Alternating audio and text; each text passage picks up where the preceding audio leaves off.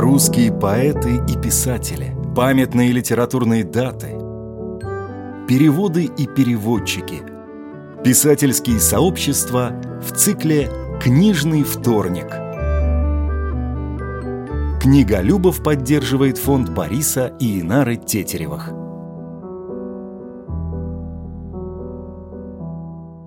Дон Кихот из Юрмалы. Писатель Леонид Коваль.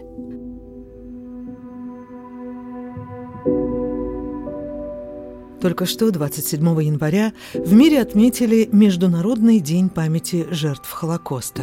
Главное в творчестве писателя Леонида Коваля, который более полувека прожил в Латвии, исследование Холокоста, документальные произведения на эту тему. Тема эта не всегда нравилась власть имущим. Были у него и разногласия с местным еврейским обществом. Как говорится, нет пророка в своем отечестве но он упорно писал о том, о чем не мог молчать. Благодаря своим уникальным исследованиям Леонид Коваль обрел мировую известность и в 2003 году был номинирован на Нобелевскую премию. Писатель Леонид Коваль родился в Бобруйске 5 февраля 1926 года. Умер в 2012 году в Юрмале в возрасте 86 лет. Вот как автор сценария Галина Грейдена вспоминает о встрече с писателем. Юрмала, лето, клубничная пора. Мы идем с поэтом Евгенией Шурковой в гости к писателю Леониду Ковалю.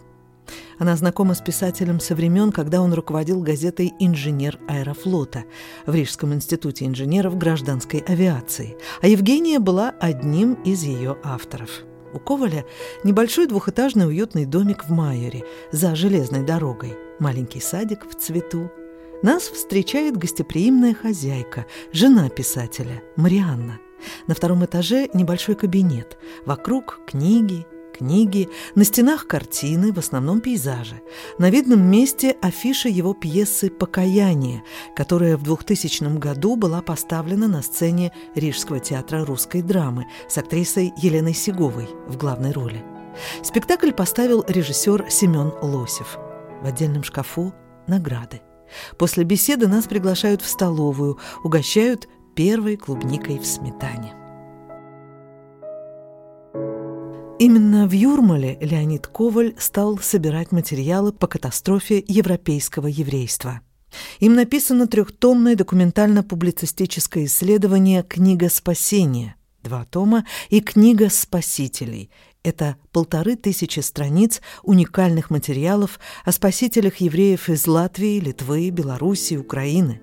Как справедливо отмечали критики, трилогия не имеет аналогов в мировой литературе – Миру стали известны сотни имен благородных людей разных национальностей с риском для собственной жизни и жизни своих близких, спасавших евреев от фашистского уничтожения. В 2004 году писатель стал инициатором и основным реализатором проекта «Память и имя». Цель проекта – издание воспоминаний узников гетто и ГУЛАГа. Издано семь книг этой серии. Леонид Коваль писал – После Холокоста мир должен был исчезнуть, но этот мир спасли праведники. Время отдаляет от него поколение, но беспамятство здесь недопустимо. Именно беспамятство и равнодушие людей может привести к повторению трагедии, как по отношению к евреям, так и по отношению к другим народам.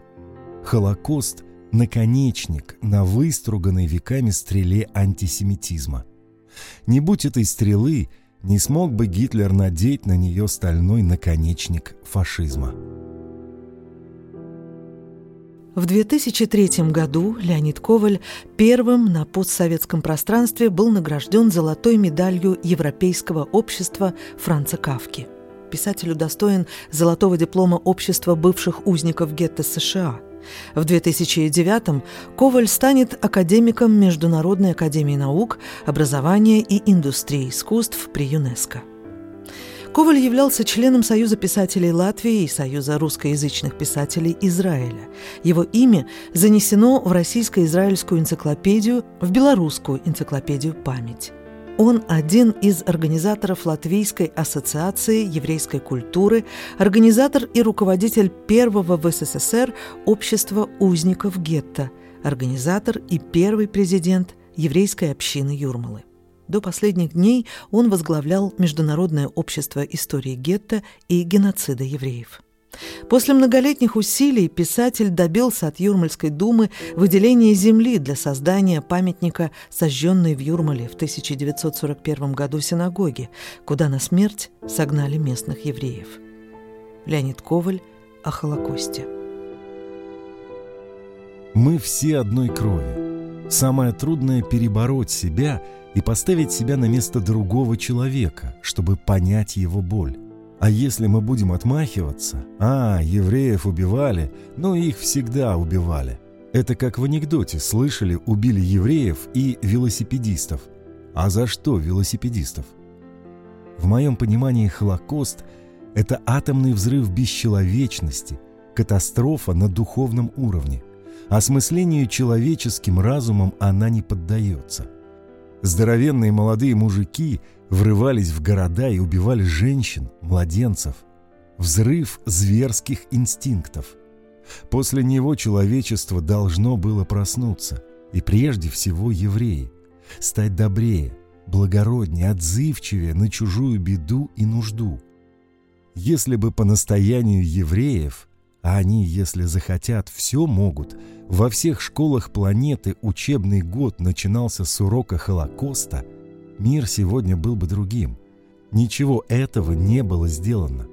Человечество снова подошло к краю пропасти, в которую нас увлекает межэтническая ненависть. Вполне закономерно появилось ядерное оружие, и не случайно в его разработке участвовали ученые-евреи. Это была кража со взломом у Господа. Такие кражи безнаказанно не проходят. У Бога нельзя ничего красть второго Холокоста мир уже не переживет.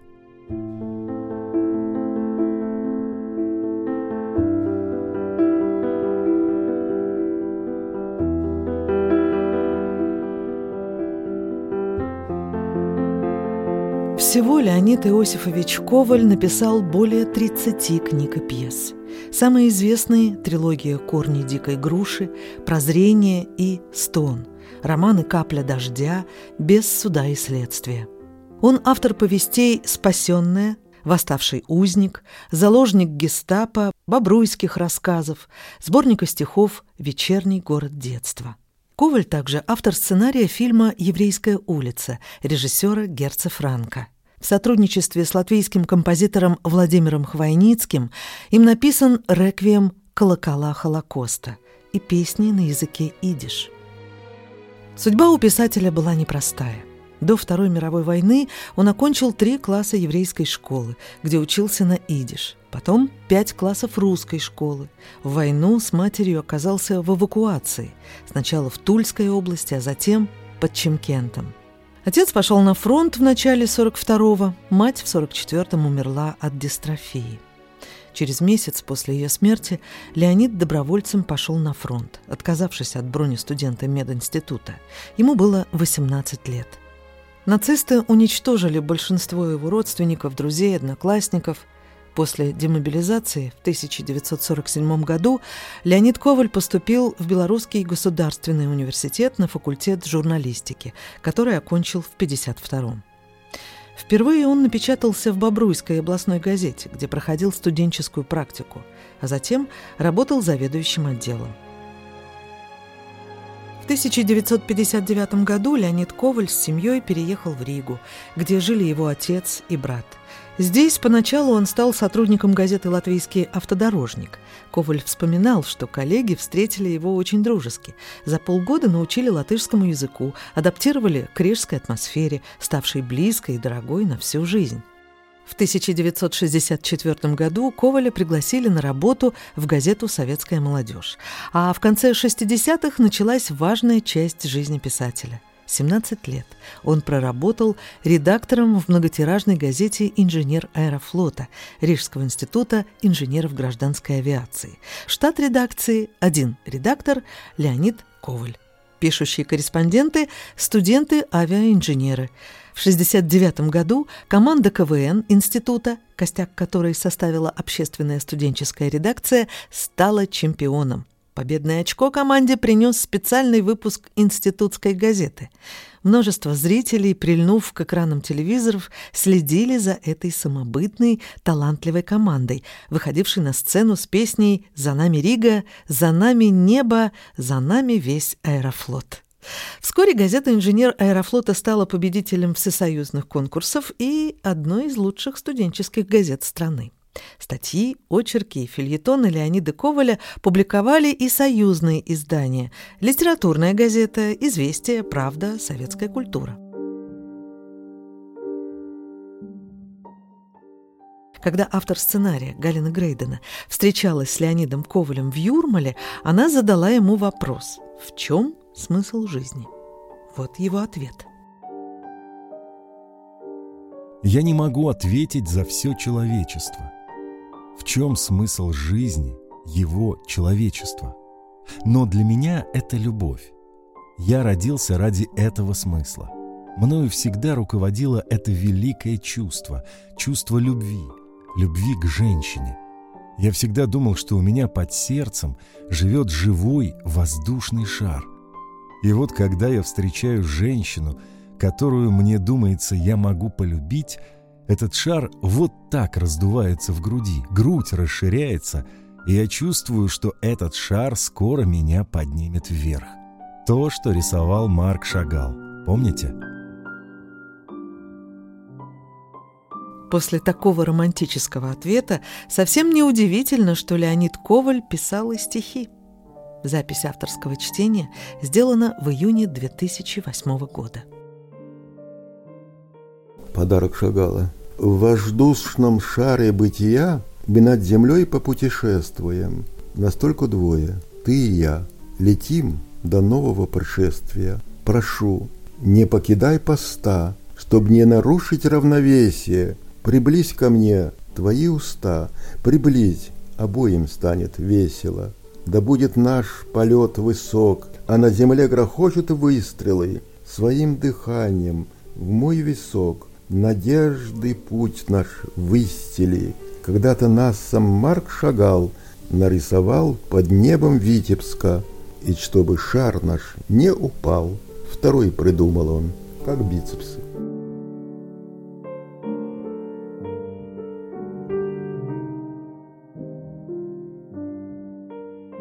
Сейчас, когда каждый день информационные ленты переполнены важными событиями в политике и экономике, мы редко находим время задуматься о смысле жизни и любви. А может быть, зря.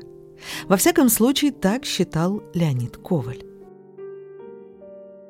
Вся беда мужчин, что они не понимают ни карьера, ни богатство, ни достаток – ничего не стоит, если рядом с ними нет человека, во имя которого он все это делает – потому что это не может быть самоцелью. Накопить, построить, купить такую машину, такой дом, яхту, поехать на Канары. Они не понимают, что исходить надо от первоисточника, от основы, от женщины. Я не думаю, что все эти миллионеры наши старались ради своих женщин. Я думаю, что для них женщина — это вторично, в том же ряду, что яхты и Канары. Это для них приобретение, а не основа. Это не воздушный шарик, который поднимет меня над землей, и я с высоты птичьего полета буду озирать эту землю. Только любовь это делает. А что же такое любовь? Я думаю, это то состояние, когда у человека вырастают крылья за спиной. Это стало банальным определением, но все дело в том, что крылья действительно вырастают, если есть любовь. Это те крылья, которые позволяют нам сделать то, что мы можем сделать только с нею и никогда не сделаем без нее. Мы никогда себя не реализуем ни творчески, ни по-человечески, ни по-отцовски.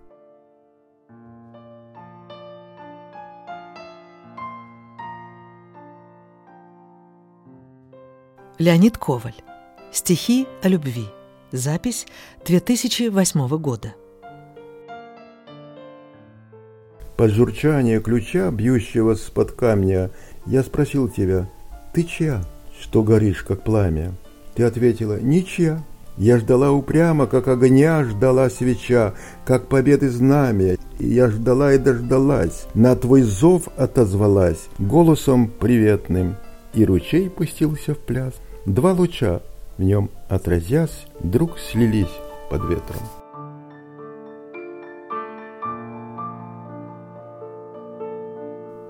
Леонид Коваль, как уроженец Бобруйска, впитал в себя его неповторимый юмор. Он писал «По части юмора, как шутили в Бобруйске, одесситы у бобруйчан полы мыли.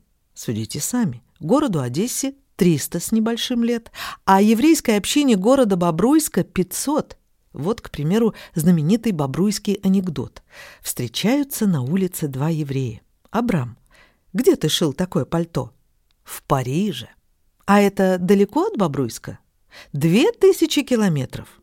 Слушай, такая глушь, а шьют прилично. Вот как писал Леонид Коваль. Современный Бобруйск потерял свой колорит, и редкий раз услышишь знаменитый бобруйский говор, уже на вопрос тебе не ответят вопросом.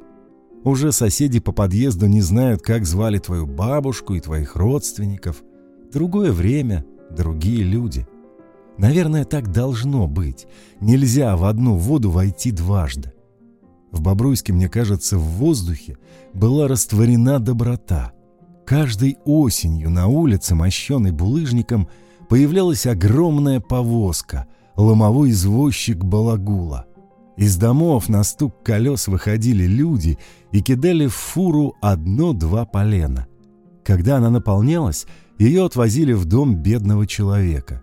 И так две недели ходили эти фурманы, пока на нашей улице инвалидной все не были обеспечены дровами на зиму. У нас не было замков, калитка была открыта. Каждый человек мог войти в дом, и бабушка говорила «Садитесь, я вас накормлю». Я вырос в такой атмосфере. Мне повезло, иначе я бы ничего не сделал. Заниматься Холокостом нельзя ни ради славы, ни ради денег, ни ради чего. Тут или да, или нет. Ты должен быть создан для этого свыше.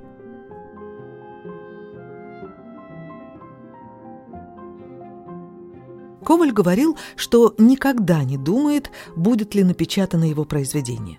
Пишет потому, что не может не писать. И вот опять слова писателя о Холокосте, так актуально звучащие сегодня – с детства на всю жизнь мой город внушил мне простую и прекрасную мысль. Нет хороших и плохих народов, великих и малых, честных и лживых, умных и глупых, добрых и злых. Нет высших и низших рас. Народ — это люди, человеки. Мы все равны перед Создателем, и каждому из нас Он отмеряет свой кусок хлеба — Загнанная в угол история Холокоста открыла дорогу организованным кланам террористов. И сегодня наш мир не знает дня без преступлений.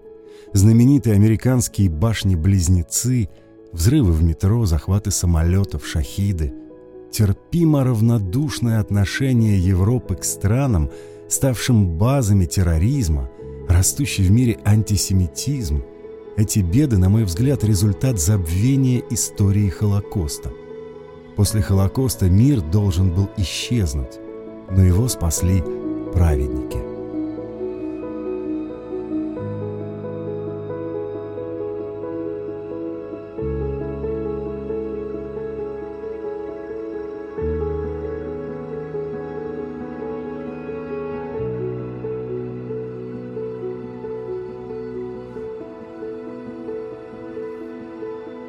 Двухтомник мемуаров «Дневник свидетеля» пролежал в письменном столе писателя до публикации почти 20 лет.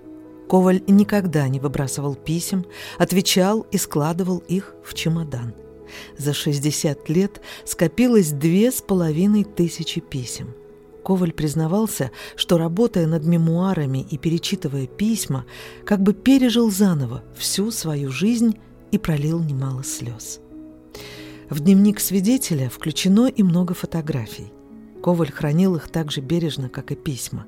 На фотографиях семьи его бабушек, сестры и брата, его детей и внуков, первой жены Сони, рано умершей и похороненной в Риге, фотографии самого писателя среди ветеранов и узников гетто.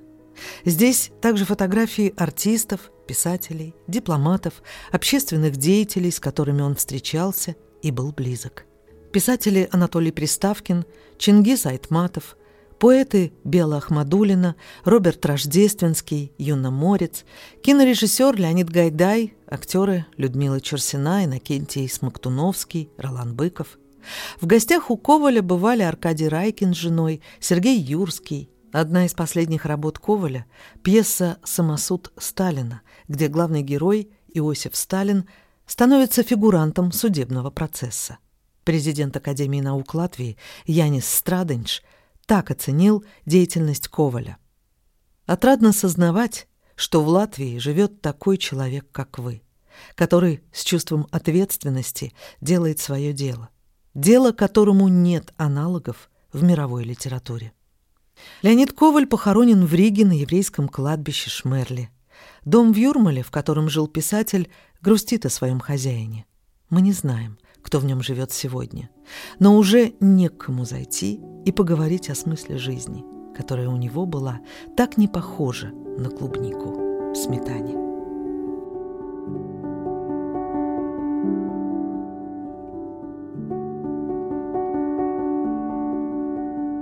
Над программой работали автор литературного сценария Галина Грейдена, музыкальный редактор Кристина Золотаренко. Литературные фрагменты читал актер Рижского русского театра имени Михаила Чехова Анатолий Фечин, редактор и ведущая Илона Ехимович. thank you